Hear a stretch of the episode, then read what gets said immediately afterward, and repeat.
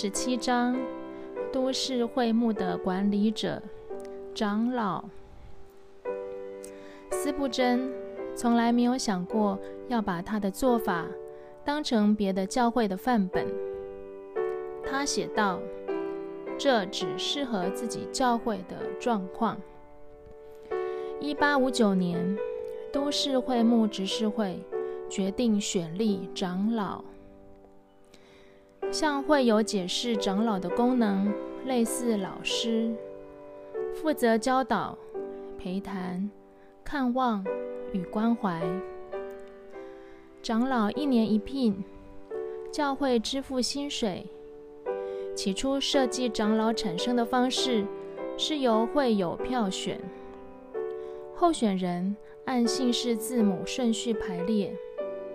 没想到。得票数最高的前八名，姓氏都是 A 字头。得票最多的是不识字的老人亚伦 （Aaron），列在候选人的第一名。连新闻报道都嘲笑这教会是由一群白痴组成，只好暂停实施票选制，改由司布真观察会众人中善于教导的人。一八六二年，斯布真提出候选人名单，再让会众票选出八位。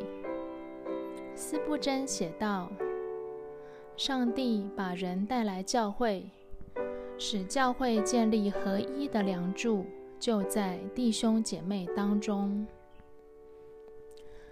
任何选举制度一定不完美，但是可以避免教会管理的独断。”步上主教制的后尘，斯布真写道：“最多人支持的人不一定最好。我相信没有完美的选举方式，但我仍然相信众人的判断。”教会行政与内规，执事会问斯布真：“要不要明定选举规章与教会守则？”让候选人当众宣誓。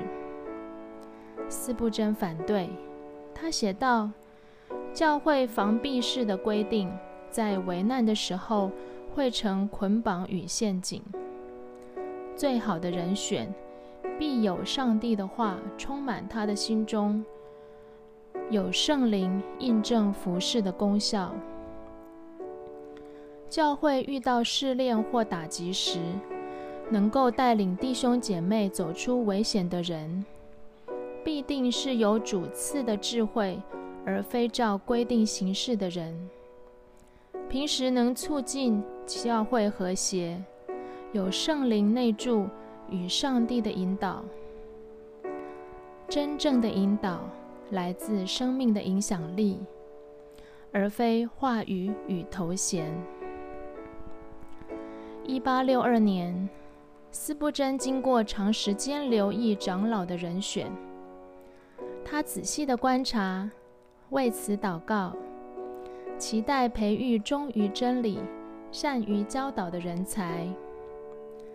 斯布真写道：“永远不要夸教会有多大，聚会的人有多少。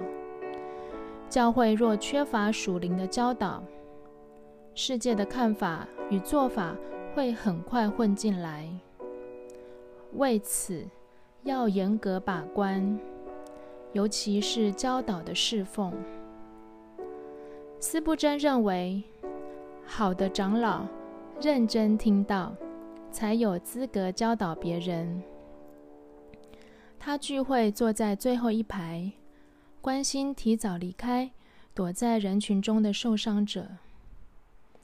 他在职场。有好见证，为真理不怕反对。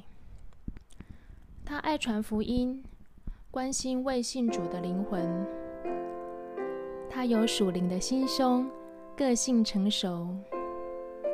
他与哀哭的人同哭，有连续之心。他能够背负重担，有责任感。他紧紧依靠主。在真理上站立得稳，差派长老。原本长老的人数是固定的，不随会有数目而增加。一八七零年，会有人数到三千八百六十人，长老人数增加到二十六人。一八七五年，会有人数四千八百一十三人，长老人数是二十八人。一八八零年，会有人数五千两百八十四人。一八八二年，会有人数五千四百二十七人。长老的人数就固定在二十八人了。长老人数不变的主要原因是，许多长老任职一两年后就受聘到其他教会担任长老或传道人。都市会幕拓展出去的教会，单是在英国就有两百五十间，许多教会幼职堂。新拓展的教会。会再回到都市会幕聘请长老。斯布真从来不视都市会幕为母会，只不断差派有教导恩赐的弟兄姐妹出去协助各教会。斯布真写道：“我们差派出去的人，像约拿，在暴风雨中能站立，在困境中能祷告。”在外地能宣讲，服侍果效不如预期，也能等待。我们差派他们出去，持续支持代祷，绝不是将他们丢出去。服饰记录簿，斯布真训练长老人手一本查询簿，Inquires Books。记录协谈的对象和内容，带领聚会的心得与分享圣经的摘要。斯布真每个月都会看长老们的笔记，一年后决定是否续聘，或者哪位长老合适差派出去。每月有两位至三位长老轮值，专门与准备受洗的人陪谈。并在星期三晚上开出信造就班。一个月后确定重生得救的人，会安排与司布真一对一面谈。司布真认可后，就列入受洗名单。教会一个月举行一次洗礼。斯布真对于受洗者的要求很严格。他写道：“第一。”要查看对方是否真正接受耶稣基督为救主，清楚知道自己是罪人吗？深知十字架的救赎吗？第二，生命有没有愿意陶主喜悦的改变？愿意与人分享福音吗？第三，知道因信称义，不因行为称义的真理吗？斯布真教导长老，劝勉他们不要问我成就了什么，要问我是谁的仆人；不要问我教导的成效，要问我有没有高举耶稣；不要问我教会有没有复兴，要问我教会是不是基督的国度；不要问我讲道的深度。要问我这罪人悔改的深度，在服侍中学习。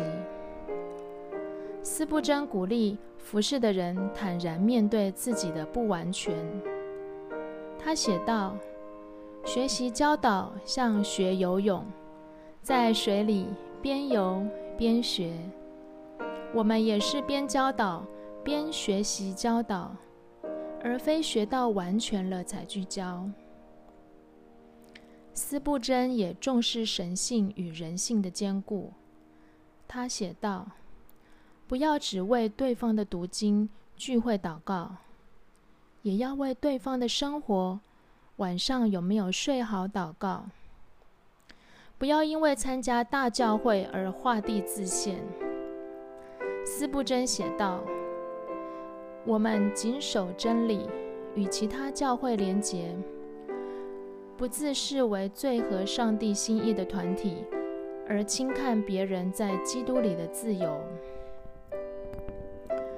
不将服饰的成败一手揽下。斯布真写道：“我们尽力服侍主，工作成效属于上帝的主权。我们靠圣灵而行，但是我们不一定看得到圣灵做工的果效。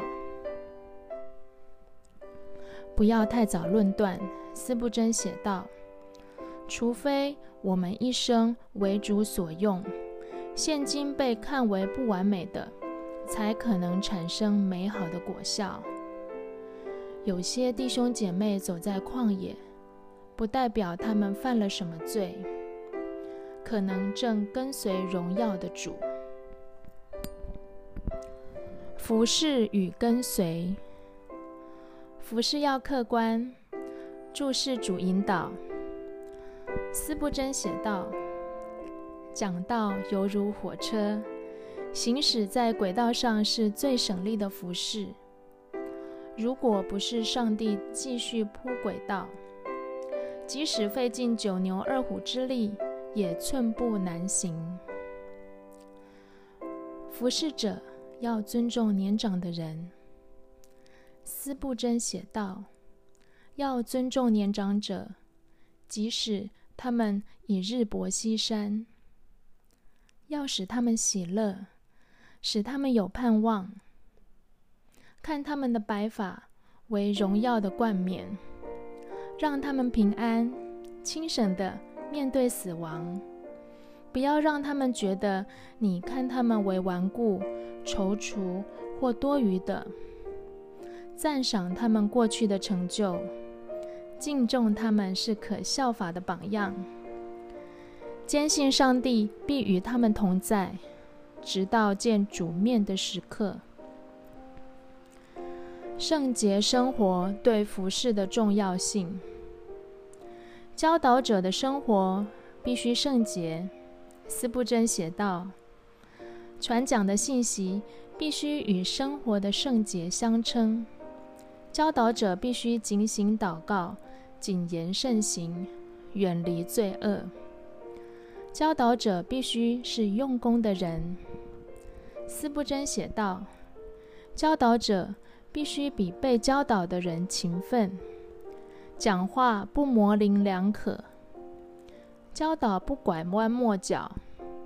教导者最忌自以为常有圣灵感动而取代读圣经，自以为口才一流而取代充分预备，自以为有个人魅力就不占经准备。”以信心为偷懒的借口，以拥有能力来掩饰懒散的生活。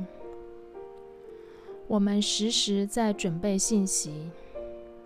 自负的人是可厌的，在讲台上是可耻的神棍，舞虚弄假，欺骗人。